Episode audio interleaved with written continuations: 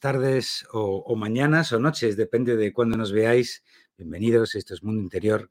Hoy vamos a hacer otra charla consciente con alguien que nos gusta mucho traer aquí, un gran amigo, un gran instructor, Ray Gilabert. Ray Gilabert. Le doy paso directamente. Buenas tardes, Ray, ¿cómo estás? Bienvenido de nuevo. Gracias. Bienvenido de nuevo. encantado. Aquí mano, tú y yo, ¿eh? Sí, bueno, encantado de estar aquí, es un placer y bueno. Poder charlar un ratito. Poder charlar un ratito. Bueno, hoy vamos a hablar de la meditación como vía de desarrollo personal. Estamos saliendo a la vez por el YouTube de Mundo Interior, por el Facebook de Mundo Interior y por el canal también de Rais y Labert en YouTube. Si no estáis suscritos a alguno de ellos, por favor, suscribíos tanto al de él como que acaba de empezar, como al nuestro, que llevamos un pequeño recorrido. Y bueno, pues teníamos muchas ganas de hacer este, este encuentro de nuevo sobre meditación y desarrollo personal. Vamos a por ello, Ray. Venga, vamos. Ah, bueno, vamos a por ello. Empecemos por el principio entonces. Pregunta obligada. ¿Qué es para ti la meditación? Bueno, la meditación, eh, eh, como describirla como tal, es como eh, la dificultad que hay para describir todos los autores el, amor, ¿no? Es decir, cada autor tiene su versión ¿eh? y, es muy complejo. E, es tan sencillo lo de meditar que, describirlo, poder explicarlo de forma sencilla y tangible es, complejo, ¿no? Es sencillo y complejo. Pero te diría que, que la meditación es un viaje de introspección y que tiene unos procesos. Lo que para uno es meditación las primeras semanas de práctica, a los años cambia completamente. Tendría otra descripción. A ver cómo, cómo, cómo lo centramos esto. ¿no? Es decir, cuando uno empieza a, meditar, pues a veces es simplemente busca la calma, ¿no? relajarse. Y muchas veces cuando viene la gente a los cursos, pues viene porque tiene procesos de, de ansiedad o tensión nerviosa y, y necesita algo que eh, le ayude a relajarse o que la gran panacea de, relajarse. Otros buscan la trascendencia o, buscan algo religioso, ¿no? A veces. Y, los comienzos para todos suelen ser muy parecidos. ¿eh? Es decir, al principio hay la suerte del principiante, pero después pues es, empieza a ser duro, ¿no? Es decir, bueno, eh, ¿y, por qué no nos podemos tumbar, por ejemplo, ¿no? Porque eso es relajarse, está muy bien, pero no es meditar, ¿no? Entonces ya empezamos con dificultades, con la postura. Hay que mantener una postura de presencia, erguida, eh, porque consiste en que tu mente permanezca despierta mientras tu cuerpo está, entre comillas, dormido, ¿no? Dormido, ¿no? Sí, entonces, claro, eh, las primeras semanas uno está en una batalla contra su propio cuerpo. ¿no? Y en esa batalla uno tiene un proceso de aprendizaje maravilloso, que, no se puede saltar uno. Y, hay una, parte que es la voluntad, que está anulada, ¿no? porque uno pues, no acaba de entender qué es la voluntad. ¿no? Es decir, como, como el Buda ¿no? en su momento dijo, la voluntad es el ser, sin voluntad no hay ser. ¿no? Y ahí se quedó. Entonces, la voluntad es algo importantísimo y que, como ya bien sabes, es hacer algo que no te apetece hacer. Y a veces con la meditación, pues las primeras meses estás entusiasmado, las primeras semanas, pero después llega un momento que es un esfuerzo que no te apetece hacer. Después nos encontramos con que cuando uno coge la no rutina o la rutina de meditar todos los días o empieza una práctica más profunda, empieza a encontrarse con partes de uno mismo, vamos a decirlo así, que no son agradables. ¿eh? Por eso hay tanta confusión, ¿no?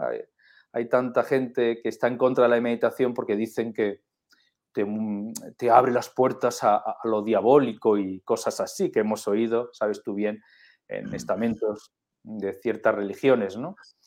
Y qué más sino que te abre la puerta a la parte oscura o sombría de ti mismo, ¿no? Esa parte que no soportas de ti y que mantienes oculta, ¿eh? bien escondida en lo más profundo, porque así no molesta, ¿no? Pero claro, se hace, se hace ver y escuchar en su momento y podríamos decir que en esa etapa uno empieza a aprender a soportarse a sí mismo, empieza a salir eh, la sombra oculta, empieza después a lidiar con sus emociones, empieza a comprender cómo funcionan las emociones, simplemente observando cómo funcionan esas emociones, es decir, sin, sin pretender cambiarlas, sin pretender resolver nada, ¿no? sino la meditación se convierte en un observador. ¿no? Siempre lo ha sido desde el principio, ¿eh? pero en ese momento uno se da cuenta de que tiene que situarse en un lugar, Sí, perdona, es que no sé, ese sonido eres tú, ¿me has dicho algo? No, ese sonido es el retorno de tu propia voz por tus propios ah, altavoces. Vale, pues le bajo, ¿no? Le bajo el sonido. No, pero a veces pensaba que, eras tú porque se ha oído distinto, ¿no? Bueno, esa parte que, que salen tus emociones y que, y que empiezan a darte la lata, pues es un momento maravilloso, ¿no? Porque uno empieza a comprender eh, cómo funciona el sistema y tiene que situarse en una perspectiva de testigo, ¿eh? testigo como el testigo de un juicio, ¿no? Un testigo viene a, a contar los hechos y no, y no hace juicio, ¿no? Pues algo parecido, ¿no? Tienes que situarte como un testigo observando cómo aparecen, cómo se muestran tus emociones sin hacer juicio. Y esa es una parte dura, ¿eh? bastante dura, pero bastante fantástica, ¿no? Es eh, muy divertida y, cuando uno pasa por ahí nunca deja de pasar porque nunca acaba uno de resolverlo todo y, y bendita sea que sea así. Y esa parte es una parte muy importante que dura largo tiempo, ¿no? Y luego empiezas a, aprender a abrazar tu sombra, ¿eh? es decir, a, comprenderte de verdad. Empiezan ya los contactos con el ser,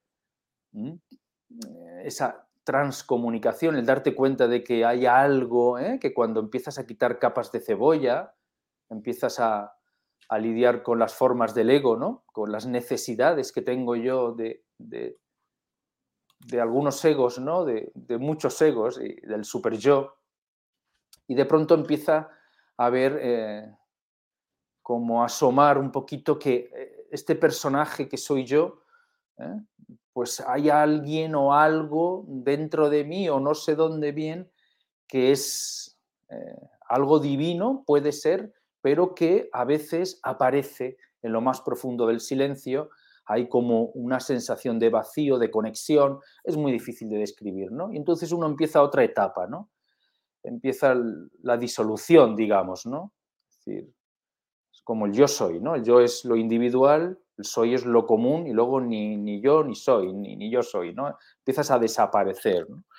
Y digamos que ahí es cuando empieza lo que se podría llamar tradicionalmente meditar. Y ahí empieza todo, ¿no? Empieza, es, em, es infinito, porque a veces solo un instante de estremecimiento donde se hace un vacío lleno, ¿no?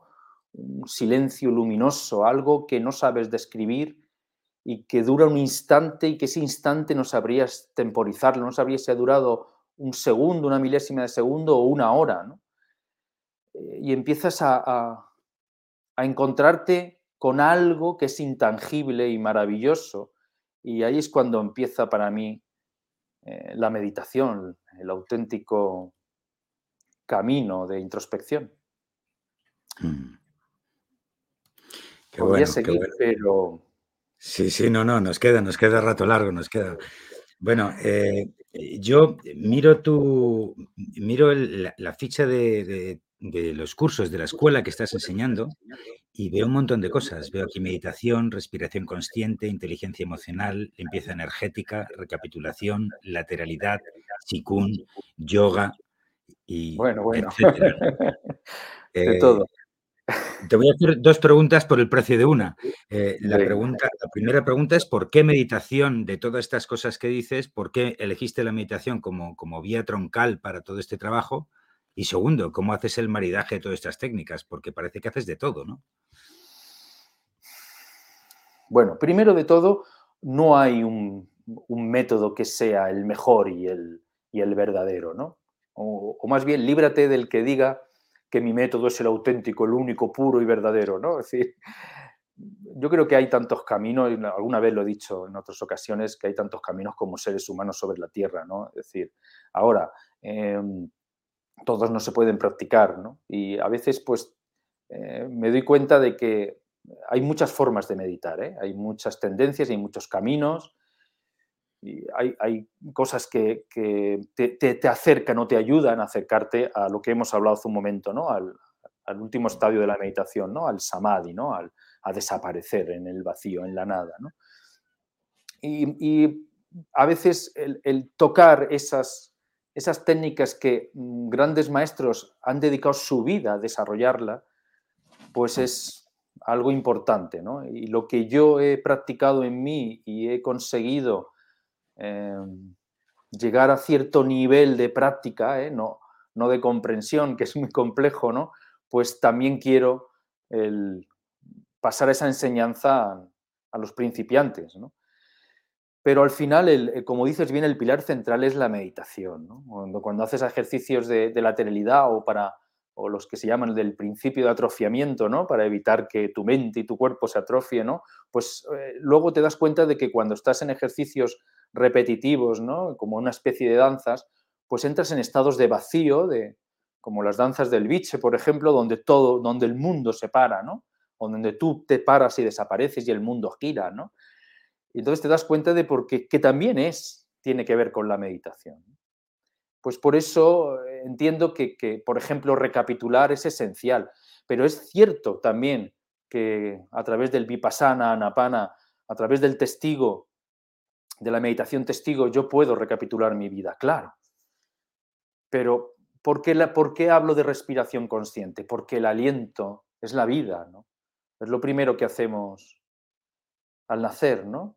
Y lo último que hacemos al, desencarnar, ¿no? El último suspiro, ¿no? Entonces, el camino de la respiración y ser conscientes, porque, ¿por qué lo llamo respiración consciente? Porque no somos conscientes de que, de que estamos respirando, ¿no? Incluso intentamos respirar porque nos ahogamos o tenemos ansiedad o estamos estresados y, es cuando lo estropeamos todo, entre comillas, ¿no? Porque, porque no nos damos cuenta de que es el cuerpo el que nos respira, que no hay que hacer nada, que venimos aprendidos a respirar, que cuando somos niños somos pequeños budas, ¿no? Que respiramos con jara, ¿no? Con, el diafragma y que, que vivimos el presente con conciencia y después pues poco a poco eso lo vamos perdiendo. Pues el camino de la respiración te ayuda pues a volver a, a esos orígenes, ¿no? Bueno, sin embargo, tú y yo sabemos que hay una relación muy directa entre meditación y respiración y además que las técnicas de respiración son muchas y muy profundas, ¿no? Eh, pero bueno, tú eres, tú eres, aquí el invitado de honor, entonces háblanos un poco cómo ves tú esa relación entre respiración y meditación. Eh, ¿Maridan, no eh, maridan? Claro, a ver, tendríamos que hablar de los cuatro pilares del presente. El primer pilar del presente, el más importante, es el aliento, la respiración. Es en lo que primero eh, uno tiene que empezar. ¿no? una buena técnica para comenzar a meditar es observa tu respiración, ¿no? Cómo roza el aire en tus, en tus fosas nasales, ¿no? Cómo se hincha al inspirar tu vientre, tu diafragma y se deshincha al expirar, ¿no? Es decir, solo observar eh, la respiración es todo un camino, ¿no? Sería como el primer pilar del presente. Luego habrían otros muy importantes, como para mí muy importantes, eh, el sonido interno, es decir, ese, zumbido que tenemos dentro de nosotros y que a veces uno se cree que está enfermo, ¿no? Y que cuando descubre que es algo sagrado y, muy poderoso y que te ayuda a entrar en estados muy profundos de meditación, pues se le pasa todo el susto, ¿no? Y, y, acaba siendo algo que era una discapacidad o que te creías que era una discapacidad, acaba siendo un don, ¿no? Y luego está el palpitar del corazón, es decir, el corazón me palpita, ¿no? Él, él sabe palpitar y no, no hay que ayudarlo. Y pues observar el palpitar de tu corazón, el, palpitar de todo tu cuerpo, ¿no? De tus cuerpos sutiles, Es otro pilar de observación que ayuda mucho a, estar, a entrar en estados profundos. Y el último, pues, pues la vibración, ¿no? todo es luz que vibra, ¿no? Todo, todo objeto, todo ser es un ser que vibra, ¿no? sería, es verdad que sería uno de los pilares más complejos de, observar, pero también está ahí. Entonces, claro, la respiración. Fíjate, digo más, cuando uno entra en estados muy profundos de meditación, y si hay algún alumno escuchándonos sabrá de qué hablo, porque últimamente entramos en estados de respiraciones muy, muy aceleradas y después en largas meditaciones, donde llega un momento que la respiración es, casi imperceptible. Da la sensación de que eh, no entra aire dentro de tus pulmones, ¿no? como que la respiración es tan corta que es, microscópica. ¿no? En cambio, estás bien, ¿no? estás a gusto, no te falta el aire. Por eso en pranayama, el, el pranayama o los diferentes ejercicios de respiración son muy importantes y dentro del pranayama las retenciones, ¿no? las apneas, ¿no? el dejar de respirar en lleno y, en vacío. Son mis preferidas. Claro, dejar de respirar es un guiño a, entre mundos, ¿no? Es decir, estar, estar tres, cuatro minutos reteniendo la respiración es algo muy especial. Por eso el camino de la respiración está unidos eh, intrínsecamente a la meditación, ¿no? Claro. El aliento y el no aliento. La mente y la no mente.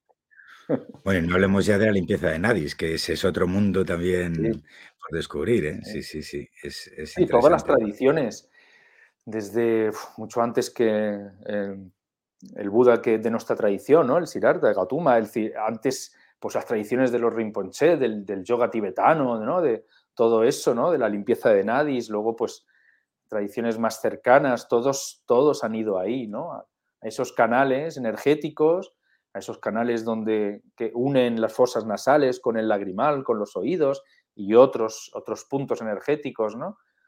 Todo eso es, es han dedicado sus vidas muchas gentes, ¿no? al estudio y la investigación durante siglos, ¿eh? Algo habrá ahí, ¿no? algo habrá ahí, algo habrá ahí. Bueno, hay un término que a mí me encanta, que tú utilizas mucho y, me gustaría que te explayaras, que es el camino de en medio, mm. que es algo muy concreto y muy profundo y, que de alguna forma parece ser que está en el epicentro de, un poco toda esta disciplina, ¿no? Eh, háblanos, por favor, del camino de en medio, ¿qué es eso? Bueno, eh, se habla del camino de medio como el camino del Buda también, ¿no? Yo para mí también es el camino del Cristo, ¿no? Y, de, otros eh, grandes maestros de, otras tradiciones y tradiciones que están relacionadas con la nuestra, el, camino de medio muchas veces mm, se, interpreta de, mala manera en que como, eso es que es una, es una postura muy cómoda, ¿no? Es decir, estar, estar en el camino de en medio, ¿no? Ni, ni blanco ni negro, gris, ¿no? Ni, ni, derecha ni izquierda, el centro, ¿no? Es decir, es como dicen, bueno, eso es muy cómodo, ¿no? Y en realidad es todo lo contrario. Ese es el camino del guerrero. Voy a poner un ejemplo, ¿no? Es muy sencillo estar polarizado con un equipo de fútbol o con un partido político, ¿no? Para simplificarlo. Con este ejemplo yo creo, si, si perteneces a, un, partido, a un equipo de fútbol o a un partido político, pues sabes perfectamente qué camiseta llevar, ¿no? Qué cánticos cantar, ¿no? Qué himnos cantar.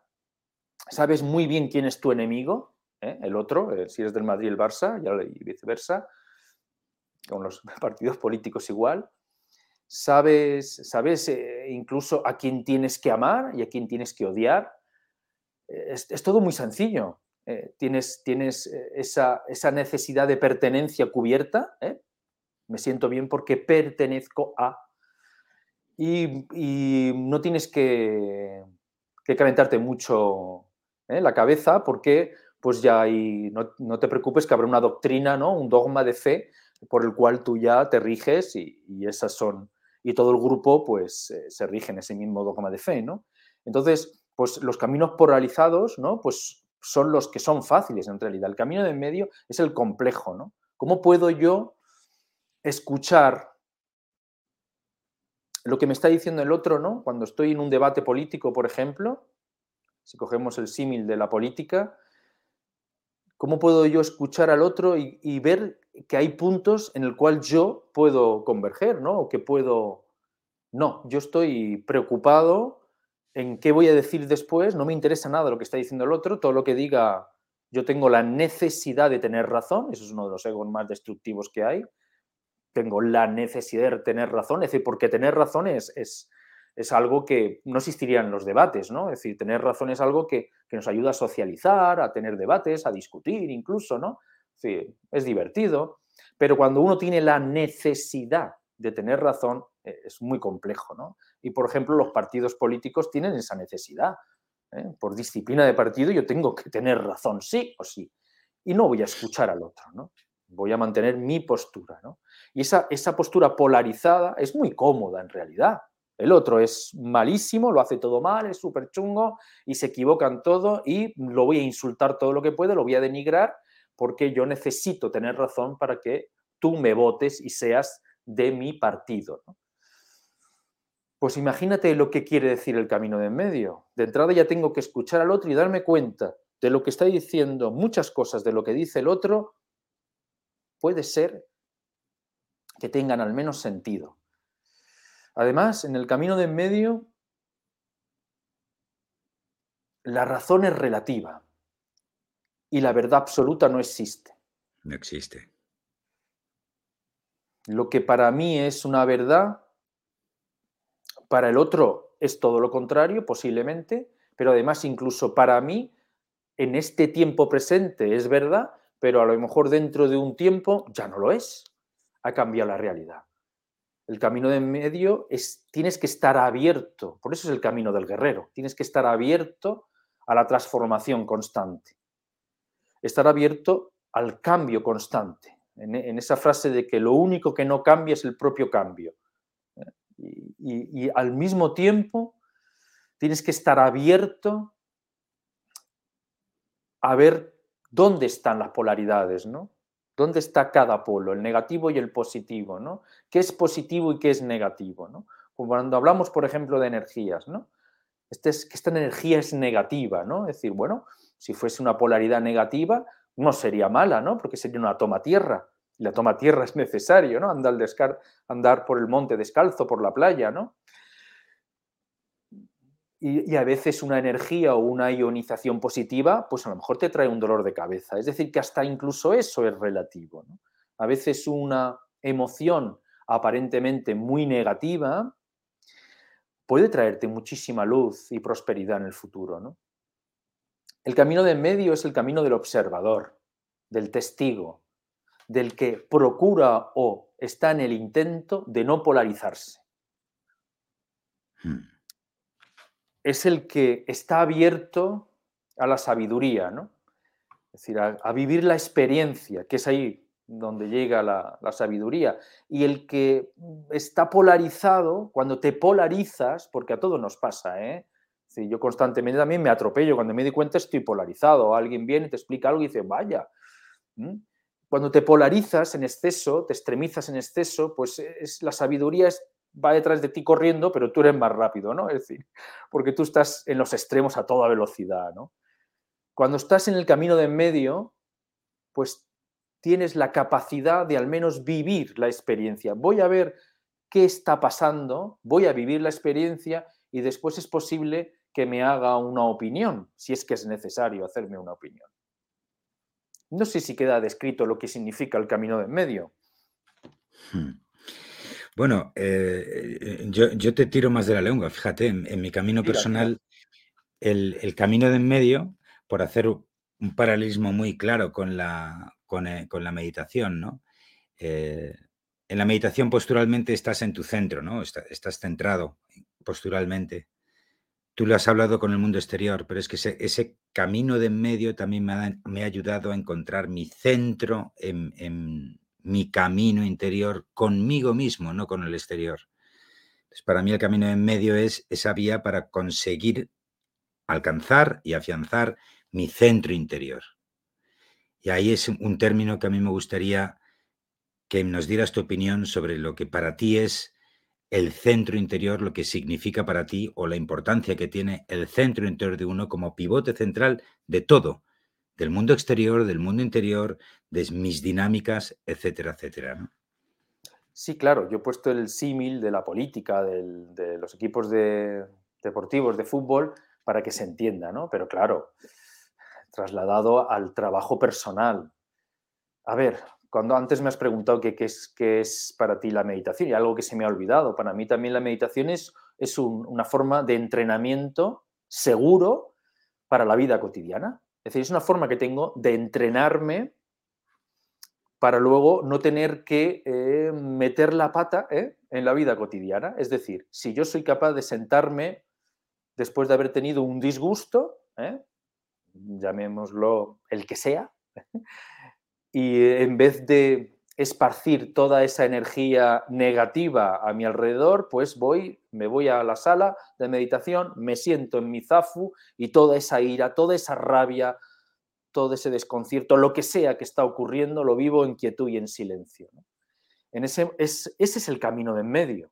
Es decir, estoy observando sin hacer juicio todas esas emociones que me están viniendo.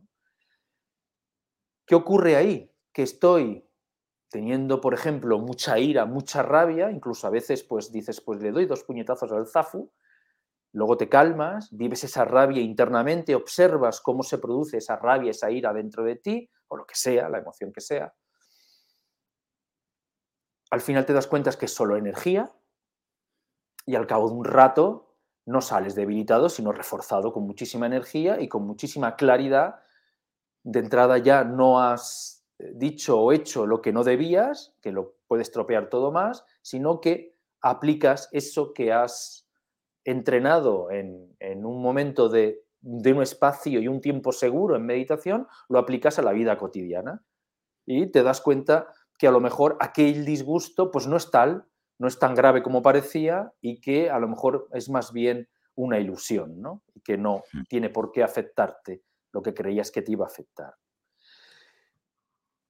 Por eso cuando hablas de mm, el camino de medio como el canal central, ¿no? Es decir, ¿por qué hay que estar erguidos, ¿no? Yo ahora mismo estoy en posición de semiloto, sentado, mm, he conseguido que sea una postura cómoda para mí, hace que tengas la columna erguida, ¿eh? los 33 vértebras, y que el pecho esté alineado y que te mantenga despierto. Es decir, es entrar en estados profundos muy profundos de, sueño casi, ¿no? Pero bien despierto, es decir, tu cuerpo acaba desapareciendo y para eso, para no dormirme, necesito una postura en presencia, en presente. Y está claro que doblado hacia un lado no es el camino de en medio, estoy polarizado. ¿no? El símil que has puesto es muy, muy bueno porque incluso los, la cadera, con la postura de semiloto o de loto, se va alineando, los isquiones, los glúteos se van alineando y em, a lo mejor empiezas a meditar los primeros meses así y al final acabas por el camino del medio. ¿no? Es decir, que el símil que has puesto me gusta, es, es, es válido completamente, pero voy más allá. En meditación uno se puede creer que está en el camino del medio, que está en una, en una actitud ecuánime, y no darse cuenta y estar, estar todo lo contrario. Es decir, que la meditación no te salva absolutamente de nada. Puedes estar meditando y alimentando tu ego. ¿eh? Es decir, hay que ser muy impecables con el tema.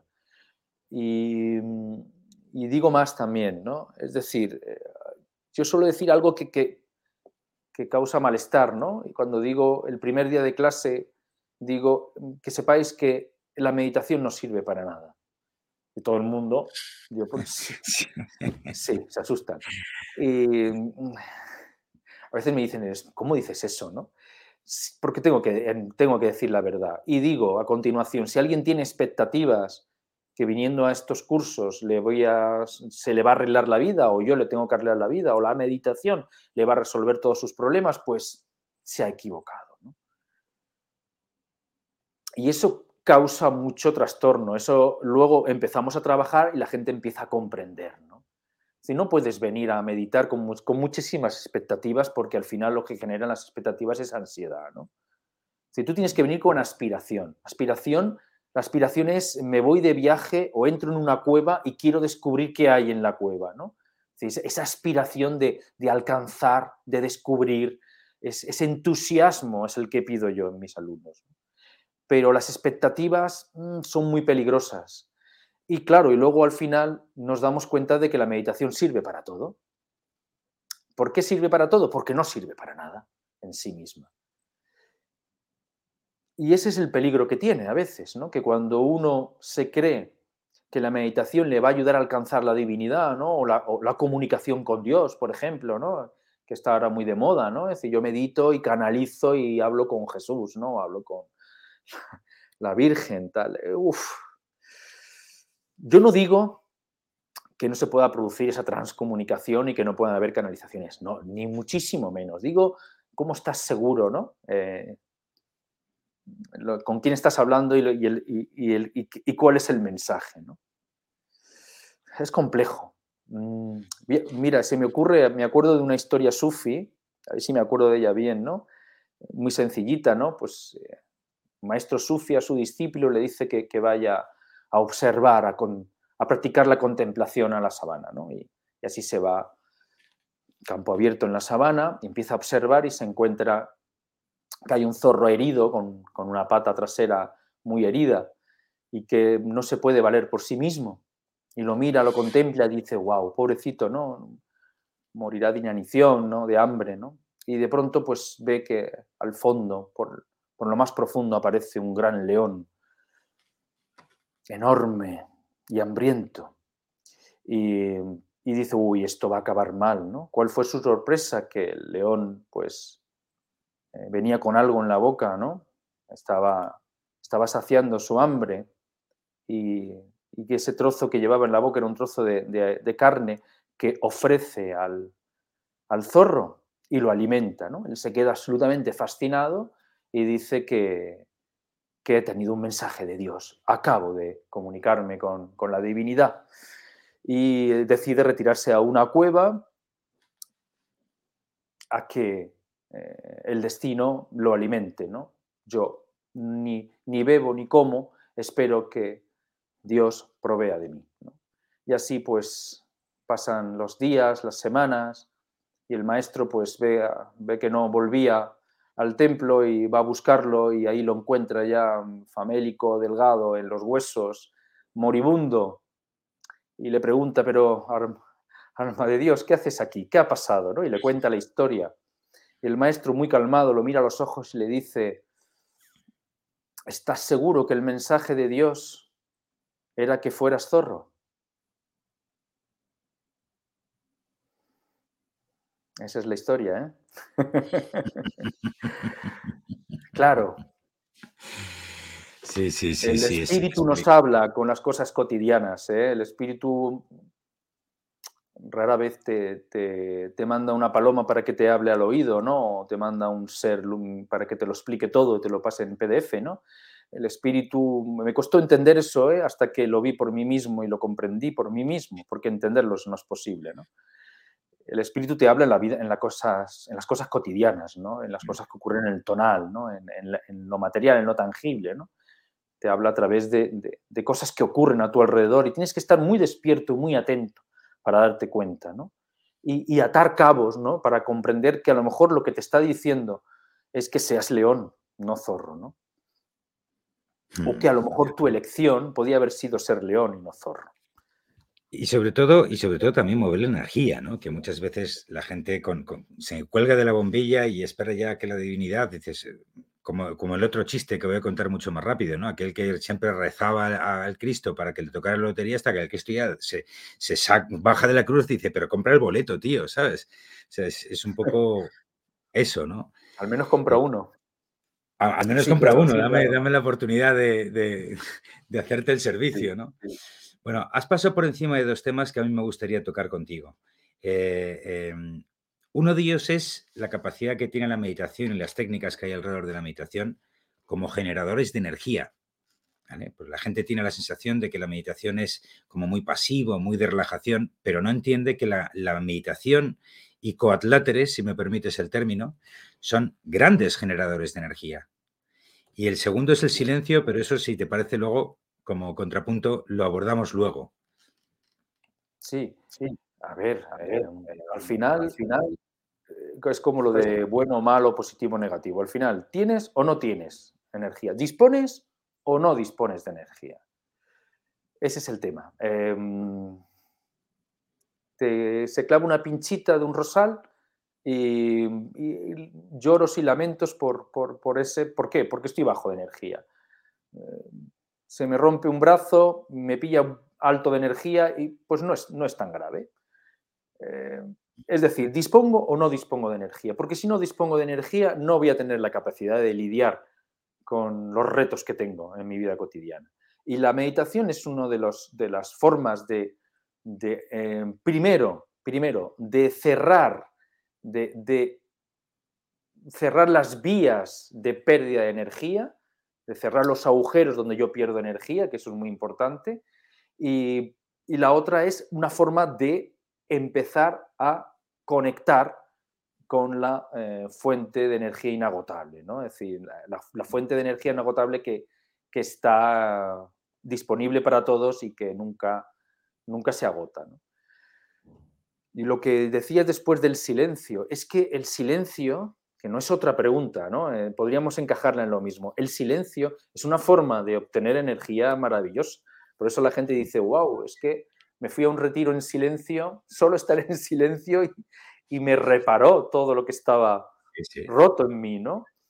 Eh, salí de allí cargadísimo de energía, pletórico, ¿no? Luego aterricé de mala manera en la vida cotidiana y me pegué una leche, que se dice. Es decir, el mismo silencio te carga las pilas. Es que no nos callamos ni bajo el agua, es que hay incesante ruido a nuestro alrededor, ¿no? Pero no ruido de las ciudades, que también, ¿no? Sino constante ruido de energía devoradora, es decir, ruido que te se lleva tu energía, que devora tu energía. Y el silencio es una forma de protegerse de, de esos devoradores de energía, ¿no? Sí, el, el, ruido interior. Bueno, te has vuelto pequeñito. Yo creo que has hecho alguno de esos gestos. Es por la cámara inteligente, ¿eh? ¿ves? Ahora le hago este gesto. Es que como gesticulo con las manos, la cámara se cree que le estoy diciendo, dando órdenes. Ahora, ¿no? Sí, sí, ahora mucho mejor. Hola Ray, ¿qué tal? Bienvenido otra vez. Sí, no, indicas algo que eh, esto es un casi un, como un contrapensamiento, ¿no? Algo con, antiintuitivo, es decir, no, no es que necesites más energía, es que necesitas dejar de perder energía con tantos pensamientos, con tantas broncas, con tantos, eh, tantas dinámicas que te drenan y te drenan y te drenan, ¿no? Y para eso yo creo que la meditación es un excelente antídoto a toda esa vida de locura que, nos han enseñado a vivir eh, y que la mayoría de la gente ha comprado, ¿no? Ahí te la dejo, porque ahí tienes para tres horas de, hablar de ese tema. A ver, es que, ¿qué dices? Claro, es que mm, eh, la meditación, eh, lo he dicho al principio, es un entrenamiento para la vida cotidiana.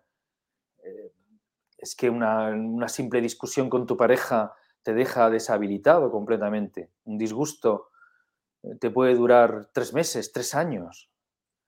Em, a ver, nunca vas a poder evitar, aunque lleves 30 años meditando, nunca vas a poder evitar que un disgusto o un susto te saque de tu centro. Pero ese, shock no debe durar más de tres minutos. ¿no? Eh, ponle siete minutos, venga, ¿no? Sí, pero no más, es una locura. Si no podemos estar, porque hemos tenido un disgusto, que nuestra vida se ponga patas arriba durante tres, seis, nueve meses, dos años, ¿no? Es una locura. Y que nos deje marca de por vida, ¿no? Es decir, eh, eso, la meditación, a través de la meditación, es una forma de gestionarlo muy segura y muy válida, muy poderosa. Porque además no te queda otro remedio. Pero estábamos hablando de, del trabajo, de la disciplina, del no hacer, de meditar todos los días. Es decir, todos los días hacer la acción de no hacer, que es sentarse a no hacer nada, que es meditar.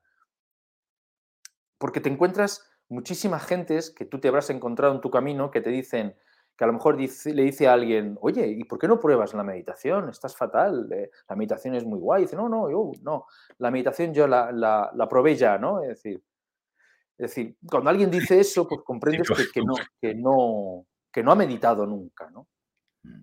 A, mí me ha pasado, ¿no? no, yo ya fui al cine, no me gustó la película y ya no vuelvo ya no voy más al cine, ¿no? Es como el té, ¿no? Es decir, no, no, a mí es que el té no me gusta, perdón, ¿cuál, no? Es decir, hay tés fascinantes, ¿no? No, no has probado el tuyo, ¿no? Pero bueno, sí, y, claro, ¿qué quiere decir eso? Que esa persona no ha meditado, sí, a lo mejor ha meditado durante semanas, ha practicado, ha ido a un dojo zen ha practicado la meditación zen, luego ha ido con los rinponches y yo no sé, es decir, ha practicado diferentes tipos de meditación y, o, ha practicado meditaciones de esas que se dice ahora por internet, que te tumbas y, y, una guía te dice, bueno, pues está muy bien, es relajarte, está muy bien, pero eso no tiene nada que ver con la meditación, ¿no? Pero está muy bien.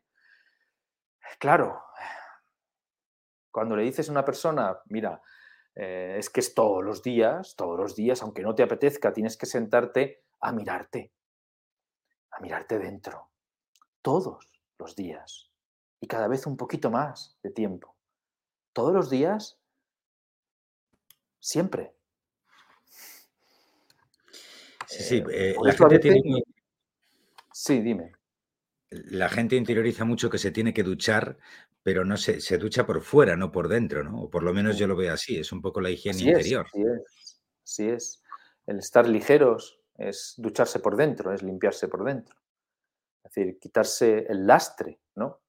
y a mí me gusta utilizar la palabra lastre, ¿eh? porque nos cargamos de energía que es un lastre, que es inútil, ¿no? Yo pongo muchas veces el símil del buque, esos buques mercantes que llevan eh, contenedores, ¿no? Esos gigantescos de cientos de metros, ¿no? Que, que cuando descargan los contenedores, pues tienen que, que llenar los tanques que tienen de agua de mar y meten mucho peso porque necesitan eh, tener estabilidad, porque si no los cargaran de agua, una simple ola los tumbaría, os podría hundir.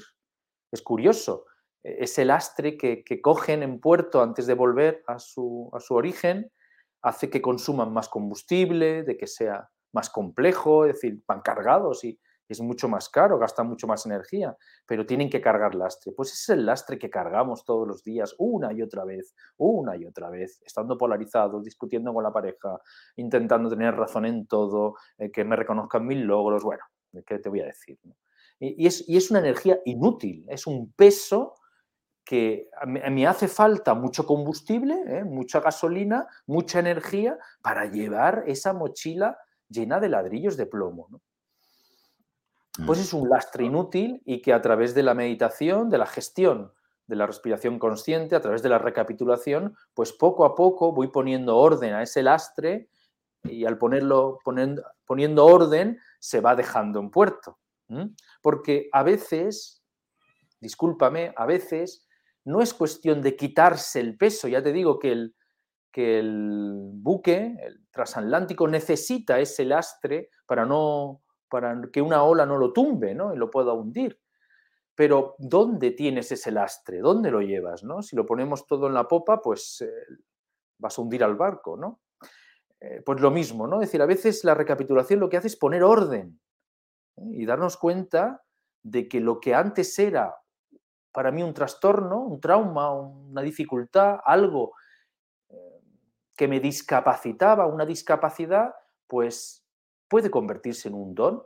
Es decir, lo que antes era tres kilos de romero, los destilo y se convierten en unas gotitas de esencia pura de romero maravillosa. Bueno, habrá gente que no sepa lo que es la recapitulación. Entonces, introduce brevemente el término para, bueno, para los que no estén familiarizados, por favor. Bueno, cuando hablamos de recapitulación es muy genérico, ¿no? Eh, hay muchas formas de recapitular. Cuando hablamos de recapitular, hablamos de eso. Para mí es poner orden, ¿no? Poner orden al desorden que hemos puesto en nuestras vidas y que incluso viene de nuestros ancestros, ¿no? De papá, mamá, los abuelos, ¿no? Eso que se llama la epigenética, ¿no? Podemos heredar un shock postraumático, ¿no? Un, desorden de nuestros abuelos, es decir, que... Pero vamos, vamos, no nos vamos a ir muy lejos porque si no la liamos, ¿no? Em, recapitular es, eh, pues eso, es hacer un repaso de nuestros desórdenes para ponerles orden. Y hay muchas formas, ¿no? A través de, la sistémica, a través de, la respiración, ¿eh? Eh, a través de, la meditación. Así, hay muchas formas de recapitular.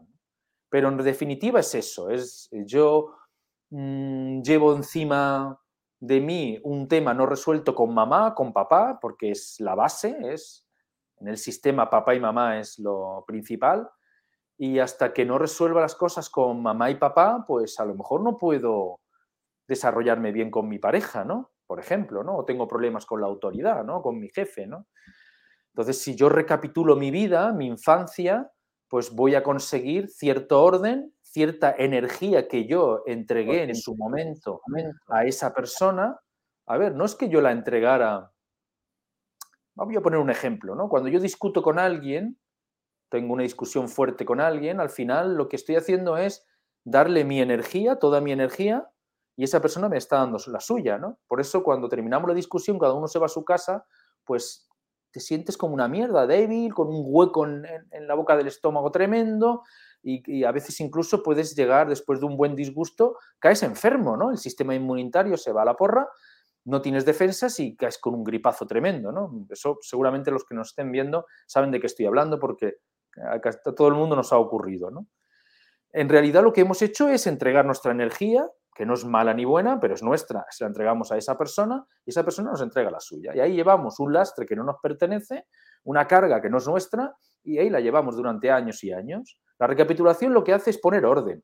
Es esta energía que no me pertenece, con muchísimo amor yo te la devuelvo a ti y recupero esa energía que puse en ti, que me pertenece y que a ti te hace, es un lastre, pero a mí me, me va a dar energía, ¿no?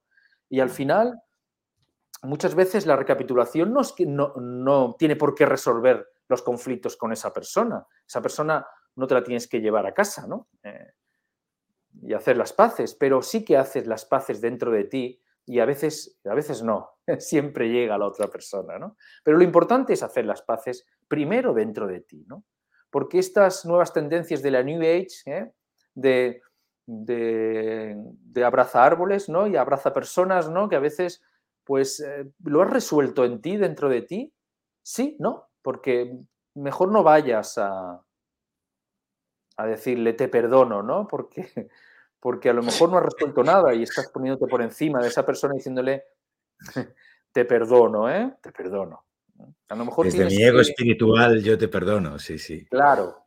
A lo mejor tienes que, por mucho daño que te haya hecho esa persona, ¿eh? a lo mejor mm, daño tangible, ¿no? Eh, cuantificable y cuantificable, ¿no? Es decir, es que mira lo que me ha hecho toda esa persona y todo el mundo lo ve y dice, ah, pues sí, ¿no? Es decir, pero, pero ¿y tú? A lo mejor le has guardado rencor durante 15 años de tu vida, ¿no? A lo mejor eres tú que internamente tendrás que pedirle disculpas por todo el rencor que le has eh, guardado durante 15 años. ¿no? Mm. Eso, eso, es la introspección, ¿no? Eso es poner orden. Sí, sí, señor, sí, señor. Eh, bueno, claro, uno, habla de estas cosas y es como tremendamente obvio, ¿no? Que, la meditación, el mundo interior, el desarrollo interior, el trabajo interior es fundamental. Para mí, tanto como el comer. Y si me apuras un poquito, incluso un poquito más, ¿no? O sea, están ahí, ahí eh, eh, los dos caballos a ver quién, quién gana quién. Pero te voy a hacer la pregunta del millón, ¿no? Entonces, ¿por qué nos cuesta tanto meternos y ahondar en el desarrollo personal? ¿Por qué le cuesta a la gente tanto sentarse a meditar todos los días y tener esa disciplina de introspección? Em, yo, te, haría a ti una pregunta, ¿no? ¿Y si, fuera tan fácil como tomar una pastilla, ¿crees que serviría de algo? Es ¿tú crees que tomar una pastilla no, no. de los eh, síntomas te resuelve la enfermedad? Es, una. ¿En realidad tienes la enfermedad? en realidad, eh, nadie piensa que tomando una sola pastilla se va a alimentar para un mes. ¿Sí? O sea, eh, me refiero más a la dinámica, por lo menos en, nuestra experiencia directa, ¿no? Sí. igual que sabemos que tenemos que respirar, tenemos que ducharnos, tenemos que comer, y tienes que hacer un, trabajo interior, ¿no? Sí, así es. No entiendo muy bien cómo a la gente le cuesta. Bueno, sí lo entiendo muy bien, estoy haciéndome el bobo, ¿no? estoy haciéndome el despistado. Y sobre todo porque me interesa tu visión del tema, ¿no? ¿Por qué crees que a la gente le, encuentra, le cuesta tanto entrar en esa dinámica? Lo podríamos. Hay varios factores, ¿eh? pero para mí el principal es que em, los beneficios son tan inmensamente grandes y especiales que no puede ser sencillo. Vamos, vamos a, enfocarlo de otra manera. No es posible que un ser humano normal y corriente, ¿eh? un carnicero, un carpintero, ¿no? que hace, tiene su trabajo, ¿no? y, que, que ha tenido muchísimas eh, experiencias en su vida positivas, negativas, ¿no? traumas heredados y producidos por él desde la infancia, ¿no? Mm, muchísimas meteduras de pata ¿no? y errores en su vida ¿no? que le han hecho también crecer y a veces pues, llevar mucho lastre, ¿no? durante 30, 40 años de su vida pretenda que, que ver todo eso en, tu espejo humeante, ¿no? el ser capaz de ser testigo de todo eso, eh, sea fácil y, se resuelva en tres semanas. Eh, mm. Es que ese es el, ese es el tema, ¿no? es decir, es, es un proceso evolutivo maravilloso que requiere descubrirte a ti mismo, y darte cuenta de que en sí mismo el proceso no es que sea difícil, doloroso, traumático, como a veces la gente lo describe, sino que es necesario pasar por ahí. Em, yo siempre cuento la anécdota de que si, si ahora aterrizara una nave espacial enorme ¿no? y apareciera, apareciera, un ser de luz maravilloso y te dijera, ven, súbete aquí a esta máquina ¿no? que te le voy a quitar todos los traumas, todos los conflictos que has tenido con tu padre, con tu madre, con, tu pareja, te vas a quedar limpio. ¿eh? Ya está, hasta todos los líos que has tenido con tu jefe, todos los disgustos, incluso los personales, tus adicciones, todo vas a quedar limpio ¿no? y coherente. ¿no? Y yo siempre digo y pregunto al grupo, ¿no? ¿Cuántos subiréis a la nave ¿no? para que os regalara eso? ¿no? Y todos, claro, levantan la mano porque yo en su momento también estuve buscando la pastilla, ¿eh? buscando la iluminación rápida, ¿no? Todos, todos. Creyendo que existía, ¿no? Claro, ¿no? Y, y yo ahora, después de tantos años, he comprendido de que mm, yo no subiría a esa, siendo real, ¿eh? no, no, estoy hablando de que, vamos a imaginarnos que además te lo demuestra que funciona, ¿no? Siendo real, yo no subiría porque ¿quién eres tú para quitarme a mí la sabiduría de haber resuelto las cosas con mi padre o mi madre o mi pareja? Es decir, el, el haber eh, haberme hecho una herida y que esa herida cicatrice y haber aprendido de esa herida. Es decir, esa parte de aprendizaje, de sabiduría es la que nos hace grandes, la que nos hace especiales, la, que nos hace únicos en todo el universo, creo yo. Por eso, por eso cuesta, Joel, por eso cuesta. No, no, desde luego. Y fíjate, ¿no? Que venimos de un sistema que nos han dicho, no te preocupes, yo te voy a dar un trabajo, te voy a dar una seguridad, todo esto va a ir de mil maravillas, no te preocupes por nada y cuando uno se da cuenta dices, caramba, ¿en la que me he metido? ¿no? ¿Cómo, ¿Dónde está la puerta de salida? O sea que me, ha encantado, me ha encantado tu respuesta, me ha encantado. Bueno, vamos ya, vamos ya casi dos tercios del programa, ¿eh? aquí el tiempo vuela, en mundo interior ya estamos, no sé si en la cuarta o la quinta, pero el tiempo aquí es raro, es raro. Así que, bueno, a los que estáis viéndonos, por favor, cualquier cosa que queráis preguntar, en cualquiera de los chats que estéis, tanto en el canal de RAI como en los canales de Mundo Interior, lo escribís en el chat, recogemos la pregunta y se la pasamos encantados a, RAI. Eh, bueno, o a, mí, evidentemente, ¿no? Pero hoy el, el prota es RAI, que lo disfrutamos aquí. Bueno, a mí me gustaría cambiar de tercio y entrar en un tema que a ti y a mí nos apasiona, eh, que son los, los, grandes maestros que hay en todo este camino, ¿no? Pero me gustaría centrar el tiro en dos, en Buda y en Jesucristo empecemos quizás a lo mejor, no sé si por, el aparentemente más sencillo, ¿no? El, Buda, eh, ¿qué es para ti el Buda? ¿Qué es lo que ha aportado a, la meditación el Buda? Eh, y, hasta aquí. Y luego pasamos a, Jesucristo y a comparar los dos, ¿no? Bueno, eh, cuando dices el Buda te refieres al, más cercano, ¿no? Al que se dice que más o menos nació sí, años de Cristo, ¿no? El Gautama. El, que conocemos como referencia en España.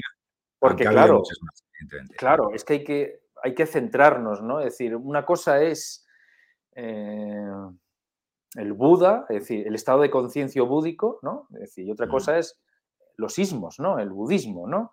Y las diferentes formas o, diferentes tradiciones que, han entendido a su forma las diferentes enseñanzas de los diferentes Budas, ¿vale? Pero sí que es verdad, tienes razón, que hay un Buda que está cercano y que, bueno, que entró en Occidente, entró en Estados Unidos y en Europa, pues no hace mucho en realidad, pero bueno, en Em, con muchísima fuerza en los años 50, finales de los 50, los 60, cuando con más fuerza entró, y, que tiene una relación con nuestra tradición, sí, ¿por qué no? ¿Eh? Pero claro, haciendo uso de lo del camino de en medio, yo, mis raíces son cristianas, ¿no? Es decir, y si voy más allá, eh, y tú también supongo, si somos españoles, ¿no? O si están escuchándonos desde Hispanoamérica, pues católicos, ¿no? Es decir, es, muy fácil echar em, basura en contra de determinadas religiones, ¿no? Eh, y, al mismo tiempo es muy fácil tener devoción, ¿no? El camino de en medio es el complejo, ¿no? Es decir, es muy fácil situarse en el espiritualismo, ¿no? Y, ser, un ser de luz, ¿no? Y, hablar y, rechazar toda la tradición cristiana, ¿no?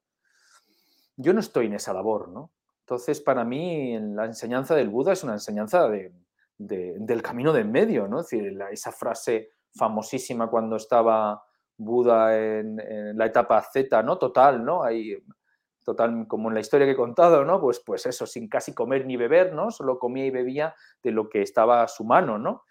Y, de pronto, pues por el río, si, la voy a contar bien, pero más o menos, ¿no? Pues pasó una barca y estaba un, profesor de música con su discípulo, ¿no? Y le estaba diciendo que si tensaba demasiado las cuerdas del laúd, las podía romper, pero a su vez que si las dejaba demasiado flojas, pues no iba a sonar el laúd, ¿no?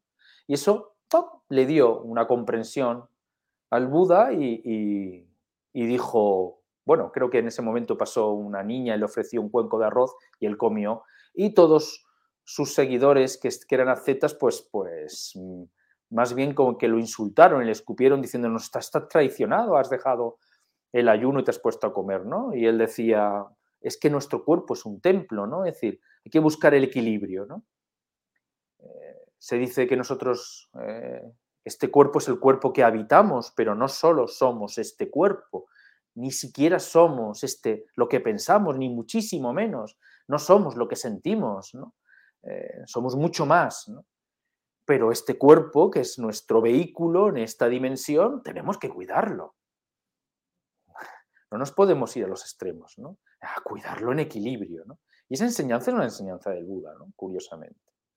Igual que la que he contado antes del, de que, del ser, ¿no? Es decir, la voluntad es el ser, sin voluntad no hay ser, ¿no? se quedó tan a gusto. Es decir, eh, claro, si no hay voluntad, si lo que hemos estado hablando hace unos segundos, ¿no? Si yo todos los días no tengo una disciplina donde me siento a mirar hacia adentro, a cerrar los ojos y decir, ¿qué hay hoy? ¿Qué pasa hoy? A lo mejor hoy la meditación es maravillosa y tengo momentos de estremecimiento y al día siguiente es oscura, densa, dura, pero ¿cuál es la buena? ¿no? yo a veces digo que incluso la que es perturbadora, ese día donde la meditación es todo perturbación, eh, tormenta de tormento, pues a lo mejor esa es la importante, porque hay más aprendizaje, ¿no? Y eso también nos, lo enseñó el Buda, ¿no? Que se sentó bajo un árbol y ahí no se levantó hasta que no lidió con las siete formas del ego, ¿no? Con los siete demonios, ¿no? Eh, ahí, es decir, no me muevo del sitio, ¿no? Dame los bofetones que quieras, dame que aparezcan todos los egos y todas las, sombras que quiera, que de aquí no me muevo, ¿no? Y esa enseñanza es también muy similar a la, del Cristo. Y el Cristo es el maestro de nuestra tradición, ¿eh? maestro con mayúsculas, ¿eh? igual que hablamos del Buda, de con mayúsculas. Yo le llamo el jefe. de lo que es un maestro, ¿eh? Es decir, el maestro, el maestro en mayúsculas, ¿no? Es decir, los que tienen una enseñanza poderosa, ¿eh? una enseñanza que no tiene nada que ver con el dogma ni la superstición, que está por encima y más allá del dogma y la superstición, y que sirve, sirve para todos los seres humanos de cualquier condición, razón social, religión, sexo, y, es, esos son los, los grandes maestros de, la humanidad, ¿no? los que no, no, distinguen entre religiones. Y, el, y, el, Cristo es un estado de conciencia, igual que el Buda. ¿Eh? Por eso hay, hay una, una, historia también del Buda, que no sé si la cuento bien, ¿no? que, que estaba en sus últimas etapas, ya cuando era octogenario, ¿no? iba con un, con un discípulo ayudante, ¿no? Y llegó un momento que el discípulo estaba en una encrucijada de caminos, ¿no? Y le dijo, mira, estoy yo personalmente en una encrucijada de caminos, sé que tengo que ya desapegarme del maestro, de ti, y coger un camino, pero es que no sé qué camino coger, ¿no? Y el, Buda le dice, mira, ¿qué tienes delante? Y, el, el discípulo le dice, pues señor, al Buda. Y cuenta la leyenda que el Buda con el bastón que llevaba le dio tal golpe que casi le rompe la crisma, ¿no? Y mientras le daba el golpe le decía, el Buda eres tú, el Buda eres tú. Es decir, esa es la clave, ¿no? Es decir, cuando en la tradición zen, ¿no? En el, budismo zen, cuando entras a un dojo, ¿no? Que se saluda, en el centro hay la imagen del Buda, se saluda al, al Buda y luego se saluda al Zafu, donde te vas a sentar a meditar, ¿no? Y no te cuentan nada, no te explican nada, ¿no? Luego cuando empiezas a comprender y, ya en alguna pregunta te contestan, ¿no? Pues te dicen, no, es que tú estás saludando al Buda que tú eres, ¿no? Cuando saludas al Zafu, el Buda se va a sentar en ese Zafu, ¿no? Es decir, el Buda eres tú y también es un acto de respeto a todos tus compañeros que son Budas como tú, ¿no? Y dicho esto, para mí el Cristo es algo que, que me hace vibrar mucho, que me hace estremecer mucho. Y sobre todo estoy muy inmerso en, las enseñanzas del Cristo, ¿no? Eh, y sin entrar en los debates de que si, de que si eh, la, enseñanza del Cristo, la práctica del Cristo se ha perdido, ¿no? Está ahí, está por ahí, ¿no? Pero, pero claro, eh, a veces se dicen, se dicen cosas como que, que la meditación no, no tiene nada que ver con el Cristo y tal, ¿no? Y a veces a decir, bueno, y entonces el Cristo 40 días de ayuno que se fue al desierto, ¿a qué se fue, no? A, ver una película de Netflix, ¿no? Es decir, no... Es la contemplación, la oración, eh, es lo mismo, es meditación, ¿no? Entonces, claro, eh, frases que se oyen de, corrientes muy, muy talibanes, ¿no? Muy dogmáticas, ¿no? De, la religión, ¿no? Donde dicen que, el que están en estados profundos de meditación permites que abres la puerta a, a energías demoníacas, ¿no? Es decir, bueno, abres la puerta, no, es que lo llevas puesto, ¿no? Es decir, es que el ser humano es capaz de amar profundamente y al segundo instante eh, odiar profundamente. Es decir, es que, es que el primer demonio que hay que abrazar es el que llevas puesto, ¿no? Es decir, claro, entonces, y ahí está la enseñanza de Jesús, ¿no? Que él tuvo que, lidiar con sus contradicciones, ¿no? y hacer un trabajo de, personal, ¿no? Y está muy claro en las escrituras, ¿no? Y sobre todo a mí lo que más me, impacta del Cristo es la enseñanza para mí más importante más enigmática y más poderosa con diferencia, ¿no? Y para mí por eso se distingue entre todos, entre todos los demás, ¿no? No, no, no por encima, ¿eh? ni que sea más ni menos, ¿no? Sino que a mí pues me estremece más y que, y que por aplicando el sentido común es la enseñanza que, serviría para todas las religiones, para toda, como he dicho antes, para cualquier ser humano, y que además, digo más, y soy tan atrevido de decir que si eso se empezara a vivir con conciencia, ¿eh? poco a poco, pues empezaría a transformar el planeta entero. ¿no? Yo creo que es además el empujón que necesita el planeta para, para esas famosas eh, tertulias que se habla del ascenso de la Tierra a la quinta dimensión y todo eso, ¿no? Es decir, sí, sí, la podemos, podemos insuflar geometrías sagradas y tecnologías varias del espíritu, pero con esta enseñanza del Cristo sería contundente y rápido, ¿no? Y además es una enseñanza del Cristo que, que en su tiempo alguien me dijo que había sido borrada del, que se había hecho un trabajo para, para, para que se olvidara, ¿no? Y que es muy difícil escucharlo en alguna homilía de algún sacerdote, ¿no? y mira que me gusta ir, cuando voy de viaje me gusta ir a las iglesias, visitar los mercados y las iglesias de los pueblos, me encanta, ¿no? Y si hay misa me quedo a escuchar a, ver si el sacerdote dice algo, ¿no? Interesante, ¿no? Igual que si estoy en algún templo de otra religión, también lo hago, ¿eh? Y esa enseñanza tan poderosa, que es por la que mm, eh, es evidente que el Cristo eh, se iluminó, hizo el cuerpo de gloria para poder resucitar, ¿no? En el momento de la cruz. si no, no tiene sentido, ¿no? Y es el que además yo he hecho experiencias en, mis grupos de, contarlo y que decir, a la semana que viene voy a preguntaros y no os vais a acordar, ¿no? Algunos, si hay algún alumno mío, se está acordando ahora mismo, ¿no? Y a la siguiente semana, a los siete días, preguntar y no acordarse nadie de nuevo, ¿no? Es, es algo que hay que estar constantemente teniendo presente porque se borra. Tú mismo, en un vídeo que tienes mm, que me gustó mucho eh, y que y que sé que hemos hablado de este tema y que te lo come, y estuvimos largo tiempo hablando de este tema porque a mí me fascina, de la Segunda Avenida, etc.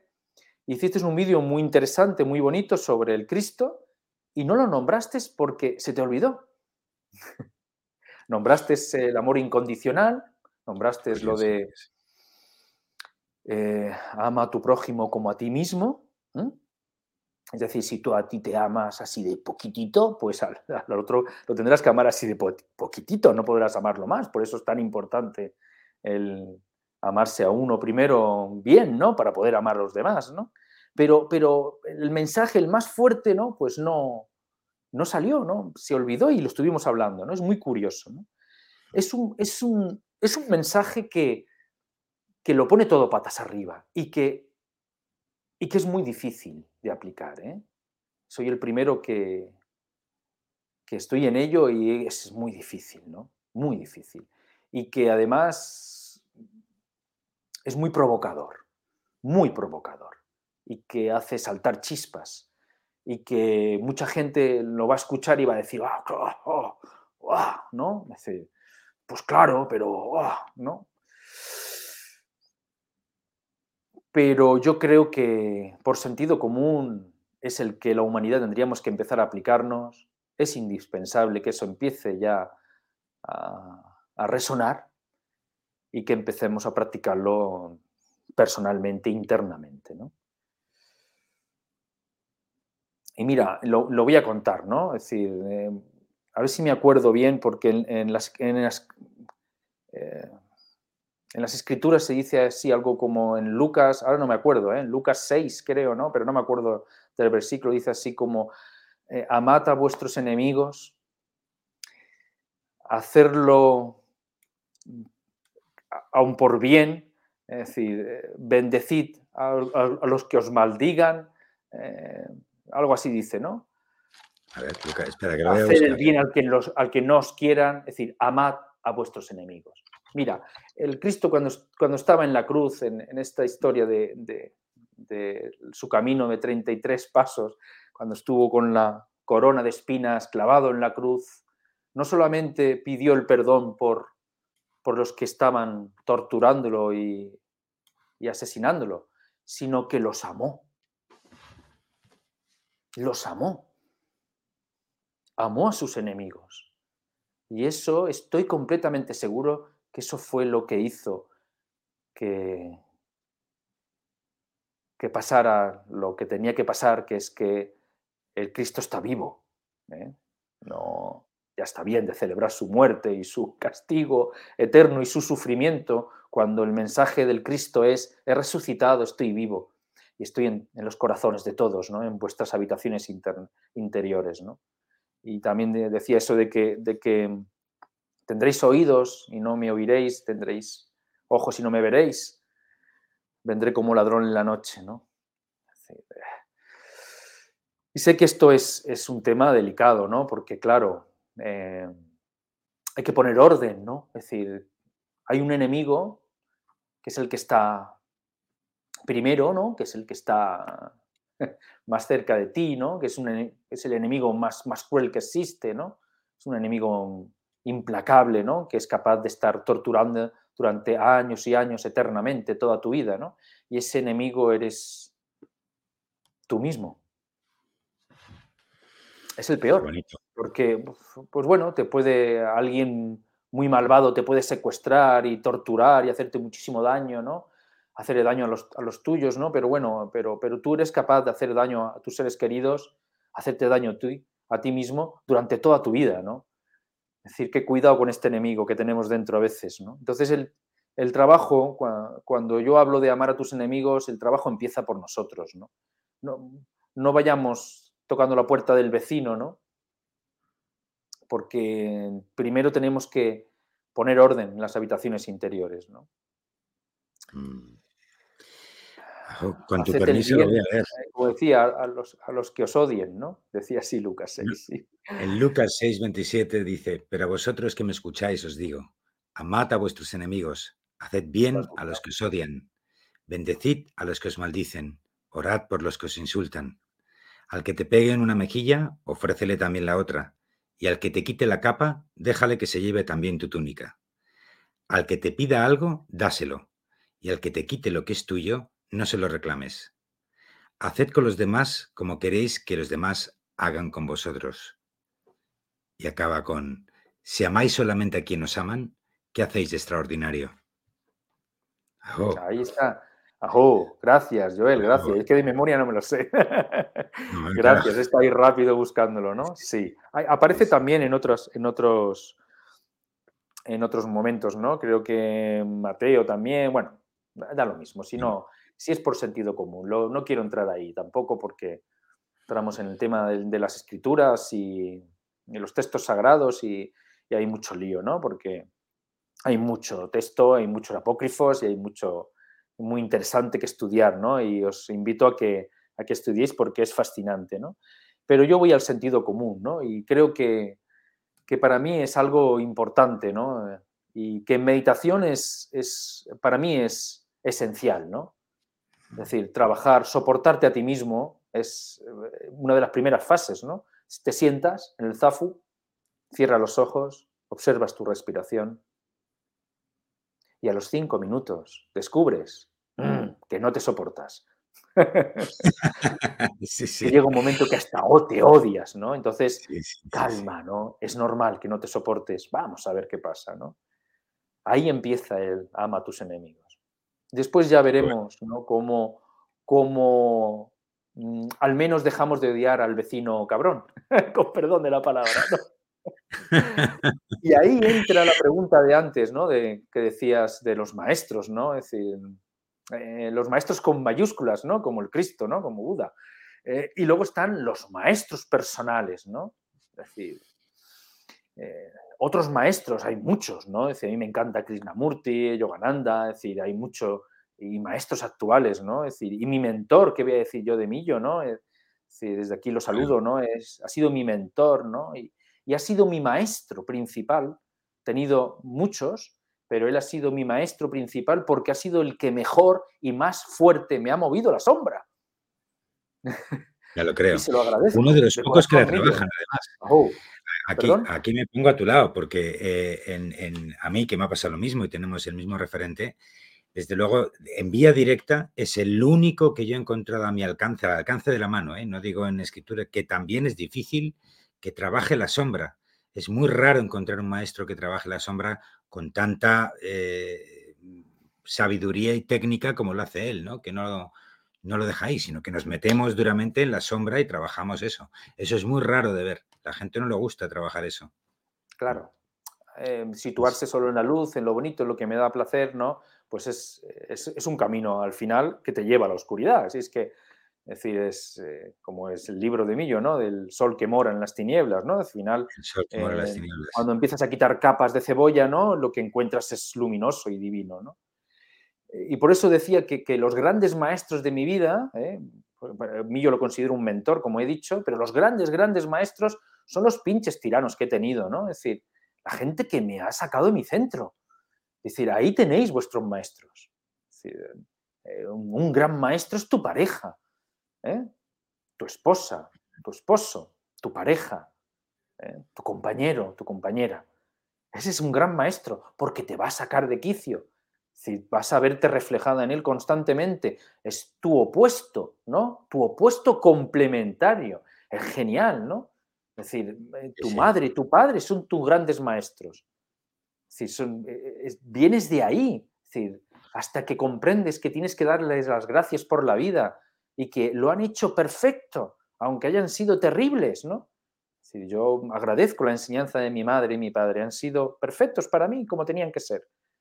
Y a veces algunos dicen, no, es que mi padre y mi madre me torturó, ¿no? Y dice, bueno, pues eh, un gran maestro, ¿no? Si al final hay que acoger toda esa sombra, hay que abrazar toda esa sombra. Y esos son nuestros grandes maestros. El pinche tirano que te saca de tu centro, que te irrita, tu jefe tirano que te está poniendo siempre en la cuerda floja. Para mí esos son los grandes maestros. Y los llevamos puestos, ¿eh? los tenemos a nuestro alrededor, ¿eh? Ajo, ajo. Bueno, eh, Millo, nos quedan. Uy, Millo, perdona, mira, tanto hablar de Millo, ahora te llamo Millo. eh, Ray, nos quedan menos de 15 minutos. Eh, por terminar, un tema que mm, está en la voz de todos, está en el día a día, que me encantaría que nos comentaras cómo lo estás afrontando tú. ¿Cómo ves los tiempos que corren? ¿Cómo los estás viviendo? ¿Qué está pasando? Haz ahí un batiburrillo para, para darnos un poco tu opinión sobre el elefante en el salón, ¿no? Como diría el otro. Mm. bueno, yo desde que tenía ocho años estaba esperando estos tiempos. ¿Ocho años? A los ocho años, sí. A los ocho años me pasaron unas cosas que yo se las contaba a mis amigos y me decían, uy, esto está mal. no me entendían, ¿no? Y decía yo, es que la gente no lo ve, ¿no? Es decir, ese es el problema que tiene cuando tienes ocho añitos y estás por ahí dándole a la cabeza, ¿no? Y intentando vivir, en comprender cosas, ¿no?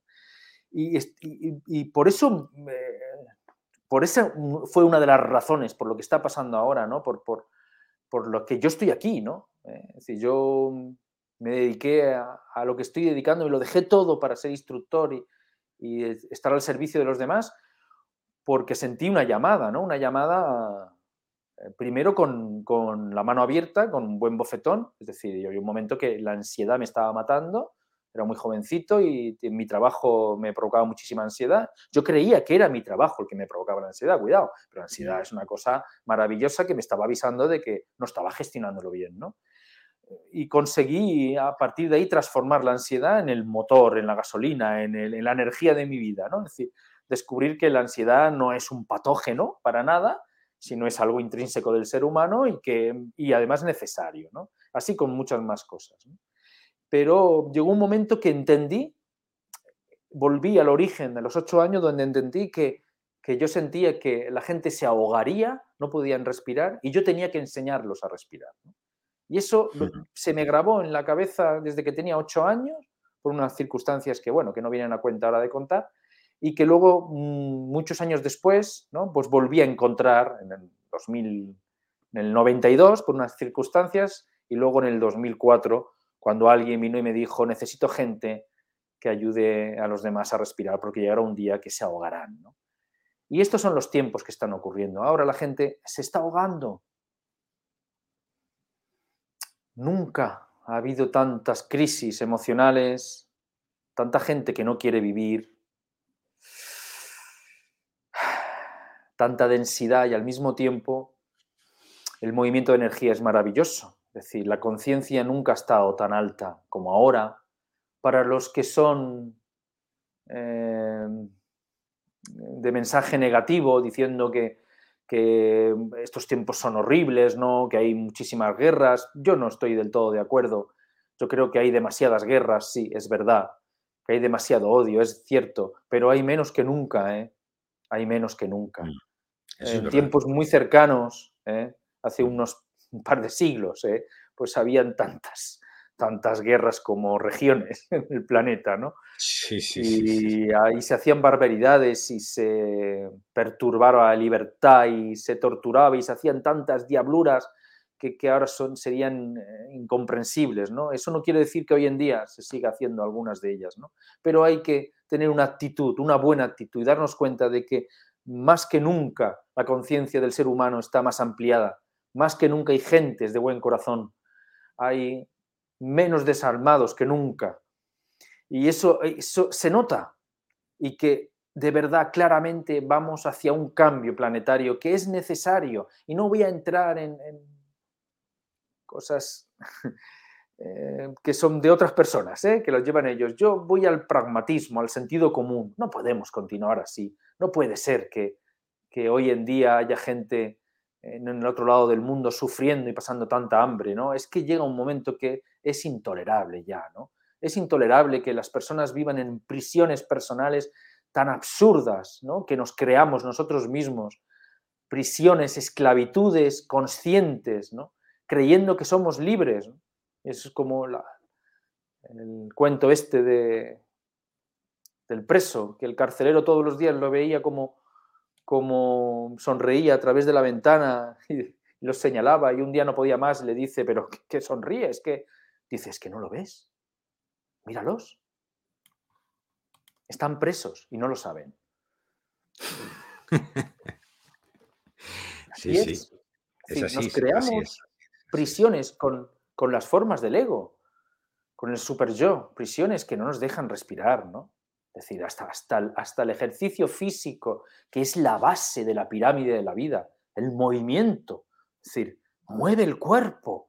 ¿eh? No, hasta eso se ha convertido en una esclavitud.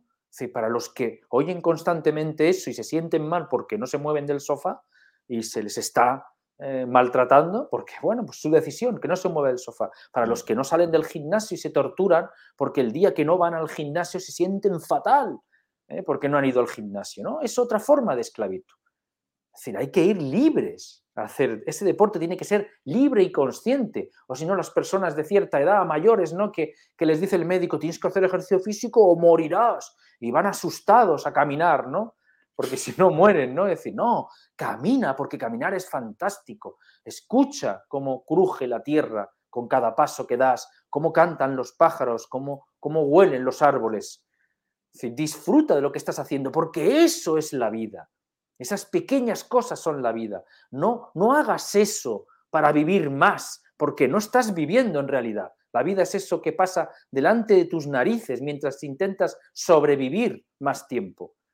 Vive el instante que tienes, disfrútalo, vívelo intensamente, porque no sabes lo que va a pasar mañana. Y esa es, son esos tiempos, esos tiempos que estamos viviendo constantes jaulas que llevamos superpuestas encima de nosotros, que no nos dejan vivir, nada más. Estamos constantemente anclados al pasado, a la metedura de pata que hice ayer, sintiéndome culpable y absolutamente angustiado y preocupado por lo que va a pasar mañana, ¿no? Incluso también angustiado por esos que me dicen, vive el presente, tienes que estar en el presente, déjame en paz. Dime cómo, ¿no? Es decir, el presente se vive viviéndolo. Es decir, es que al final son prisiones y, maltratos que recibimos, implantes que recibimos en todas las direcciones. Y la meditación es una forma de parar el mundo. Stop. Silencio. Fíjate que yo, sin, sin entrar en teorías conspiranoicas ni nada parecido, eh, yo que sabes que vengo del mundo del marketing, a mí me, me, mm, asombró em, la plástica cuando vino, cuando ocurrió en 2020 lo que ocurrió, marzo-abril de 2020, de cómo de repente todo el mundo, todo el mundo, todo el planeta tenía prohibido dos cosas, moverse y respirar. ¿Sabes? y luego ya desde el punto de vista de la publicidad, el, el tener, el estar obligado fuera de tu, de tu casa, que mm, era más que nunca parecía una jaula, según sales de la mm. jaula, tener que, tapar la boca, pues entonces, hombre, es que es en blanco y en botella. O sea, como campaña de es tremenda, ¿no? Pero, yo, ahí tengo una matización. Fíjate, es curioso, es que todo tiene el camino de en medio. Eh, pero también ocurrió lo contrario. Es decir, mucha, Gente, mucha gente entre entre ellos yo también lo disfruté mucho, menos de lo que me hubiera gustado, ¿eh? me pareció corto, eh, que dijo, qué bien estoy, qué bien me encuentro. ¿Por qué? Porque se habían liberado de varias prisiones, la del trabajo, ¿eh? La de la necesidad de que me reconozcan por mis logros en el trabajo, ¿no? de la relación con el jefe, con mis compañeros, la apariencia del trabajo. Me, libero de los compromisos sociales, de, de, tener que quedar bien con determinadas personas, ya sean familiares, seres queridos o amigos, ¿eh? porque está claro que no te puedes mover. Y así uno tras otro, es decir, de tener que hacer las manías que tengo cotidianas ¿eh? de, sí, sí. de mi vida y de pronto vienen y me dicen, stop, quieto, para. Ni hobby ni nada, quédate quieto, ¿no? No hagas nada, ¿no? Entonces tú podías elegir ahí cómo tomarte eso, ¿no? Entonces mucha gente se lo tomaron a bien y dijeron, ¿qué putada es esto? Hablando en plata, qué bien me encuentro. ¿Eh? Eso no quiere decir que con eso estemos em, dañando a la gente que, estaba sufriendo, ¿no? O que en ese momento seguía trabajando, seguía al pie del cañón, como los sanitarios, como ¿eh? los bomberos, no sé, ¿no? Yo no estoy diciendo eso, ¿eh? Estoy diciendo que también hay otra perspectiva, ¿no? Una perspectiva donde de pronto paro el mundo, separo el mundo y puedo tomar otras decisiones. Pues la meditación también es algo parecido. Es decir, paro el mundo, paro mi mundo exterior, paro mi mundo interior, unos minutos al día, donde percibo otra realidad y dentro de esa mm, realidad subyacente puedo cambiar la percepción de la realidad cotidiana. Puedo hacer cambios. Y esa es una de las facultades que tiene la meditación. De forma segura, puedo entender, comprender cómo hacer el cambio y luego aplico el cambio en la vida cotidiana. Y muchas gentes salieron reforzados de, esas decisiones. Sin lugar a dudas. Bueno, y de hecho, para, para, mí, he de decir, para mí fue una bendición porque justo estaba empezando a diseñar mundo interior, ¿no? Eh, mm, en, mi defensa diré que ya había empezado un poquito antes, es decir, a mí ya me pilló el confinamiento como con las cosas colocadas, ¿no? Es decir, coloqué mi vida y de repente, ¡pum! ¿Y esto qué es? Dices, caramba, y encima me regalan el, tal. O sea, para mí fue no un samadhi, fue, fue más que un samadhi, fue un regalo tremendo. Además, fíjate que me pilló en una casa preciosa que yo, tenía en Chinchón, un, lagar del siglo XVI que había eh, habilitado y tenía muchísimo espacio para mí solo, silencio de las calles, bueno, en fin. Pero fíjate que eh, en ese camino de en medio yo voy a emplear una frase que aprendí de, de Millo, ¿no? Que a veces nos olvidamos que tanto la luz como la oscuridad trabaja para el espíritu. Y este fue un clarísimo ejemplo de cómo la, entre comillas, aparente oscuridad o según a quien pregunte, o sea, ese batiburrillo tan polémico que se creó ahí, fue para mí uno de esos actos del universo casi, casi sagrados, ¿no? Donde según tú lo leas, así, así te va a entrar, ¿no? Fue mágico, mágico, mágico. No sé, yo desde luego no he vivido nada igual, supongo que no soy el único, ¿no? Bueno, eh, Ray, se nos acaba el tiempo. Eh, sí, hay que abrir preguntas, tiene que ser ya porque ya es tarde.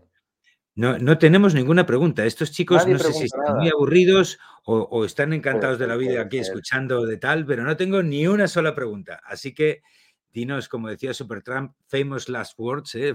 danos unas famosas últimas palabras para despedirnos, lo que, lo que tú quieras, somos todos tuyos. Bueno, tenía ilusión que alguien, que alguien preguntara algo, ¿no? Es posible que cuando termine esto, pues, pues la gente pregunte, ¿no? A veces pasa, ¿no? Bueno, eh, poco que decir, eh, porque hay tanto que decir y tanto que callar, ¿sabes? Que, ese es el tema, ¿no? Que, a veces, eh, con el tema del confinamiento y todo esto, ¿no? Que, pues hay muchas explicaciones, ¿no? Pero fíjate, ¿no? yo quiero terminar hablando del concepto de la felicidad, ¿no? que es un concepto que, como el amor, también se ha hablado muchísimo. ¿no? Eh, se han escrito ríos y ríos de tinta, ¿no? Eh, y cada autor intenta explicar el amor, como intenta aplicar la felicidad, y es un, es un trastorno, ¿no? porque cada uno tiene su, su punto de vista. ¿no? Y uno y una de, las, de, de, los aprendizajes que he tenido en mi vida, ¿no? Eh, no porque grandes maestros lo hayan dicho, sino porque al final lo he vivido en mis carnes. Es el que, la, felicidad es una decisión personal. Y eso a mí me cambió la vida.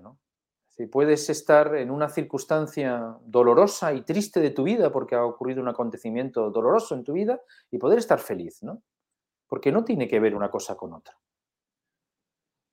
y también el confinamiento provocó eso en muchas personas, ¿no? Darse cuenta de que eh, sin, tener estímulos externos, sin necesidad de irse a un gran viaje, podía decidir que en este instante, ahora mismo, a las 21 y 30 minutos, 16 segundos, decido yo, en este instante, ser feliz. Y me estremezco. Ahora mismo se me ha puesto la carne de gallina, ¿no? Y, sé que este, que este concepto de que la felicidad es una decisión personal es algo que, que, muchos lo ven como, como contradictorio, ¿no? Y seguimos una y otra vez buscando sensaciones para, ser felices en, adquirir objetos o, tener relaciones, ¿no? O buscamos que la pareja nos haga feliz, por ejemplo, ¿no? Buscamos a alguien que nos haga feliz, ¿no? ¿Eh? Nuestra media naranja, bueno, pues una media naranja partida por la mitad se va a oxidar, dame la naranja completa, ¿no? Pero, eh, ¿qué quiero yo si no mm, estar con una persona que no tenga la obligación de hacerme feliz, ¿no? Es decir, qué locura, ¿no? Y claro, y nos, pasamos toda la vida, toda la vida, toda la vida, pues diciendo, como, como aplazando la felicidad, ¿no? Eh, cuando mm, consiga pagar la hipoteca, ¿no? Cuando consiga pagar los plazos del coche, ¿no? Cuando eh, mis hijos acaben la carrera, ¿no? Han acabado la carrera, pero cuando, cuando mis hijos ya tengan trabajo y, yo vea que están bien, ¿no? Cuando nadie esté enfermo, ¿no? Y así, delante de mis narices, como, como un tren, de alta velocidad, va pasando la vida, ¿no? Sin darnos cuenta de que, de que nunca va a estar todo perfecto, ¿no? Y postergando esa decisión, y llenándonos la vida conforme vamos, en vez de, adquiriendo maestrías y sabiduría, vamos adquiriendo jaulas, prisiones, ¿no? Al final nos jubilamos, ¿no? Llega la jubilación, que todo el mundo está deseoso por jubilarse, no sé bien para qué, ¿no? Porque cuando te llega la jubilación, ¿no? Pues es como ese pajarito que sueltan de la jaula y le das la libertad y le dices, vuela, eres libre, ¿no? Y te lo encuentras a mitad del camino que ha, que ha perecido, que ha muerto. ¿Por qué? Porque no sabe cómo gestionar la libertad, no, no entiende qué es la libertad. ¿Por qué me sueltas? ¿no? Y eso le pasa a los jubilados. ¿no? Que, le, pasa llega, llega la jubilación y, enferman. Entonces yo quería acabar con, un poquito un mensaje de, de, esperanza, ¿no? Decir que no, que no hay que esperar a nada ni a nadie que la felicidad es una decisión personal y se puede tomar esa decisión en cualquier instante de tu vida, en cualquier momento. Ahora, que no hace falta irse a las Maldivas, ¿no? O tener un gran viaje para disfrutar, ¿no? Que, el paseo de tu pueblo es genial, ¿no? El otro día me encontré a, un, a una amiga que es alemana, que lleva un tiempo viviendo aquí en el pueblo, por el río, ¿no? Y me dijo eh, con acento alemán, qué bonito es este río, es fantástico, los pájaros. Decís, ha venido de Alemania a ver el río de este pueblo, que, la mayoría de la gente del pueblo no, no, pasean por el río porque dicen que es cutre, ¿no? ¿Eh? Y se van a otros ríos, ¿no? Quiero decir, lo tienes delante de tus narices, lo tienes dentro de ti. Haz uso de la libertad. Se me recuerda mucho el alquimista, ¿eh? la, moraleja del alquimista de Pablo Coelho. También iba un poco de eso. ¿Te acuerdas del alquimista, no? Con el, con el tesoro que estaba debajo del árbol. No, cuéntalo. No, es que es un spoiler tremendo del libro, pero vamos, el, ah, libro pues arranca con que, él sueña con. Que lo lean, que lo lean. Eh, sueña con un, con un tesoro que hay en un árbol, no puedo decir más, ¿no? entonces se va y pasa mil aventuras para descubrir el tesoro, ¿no?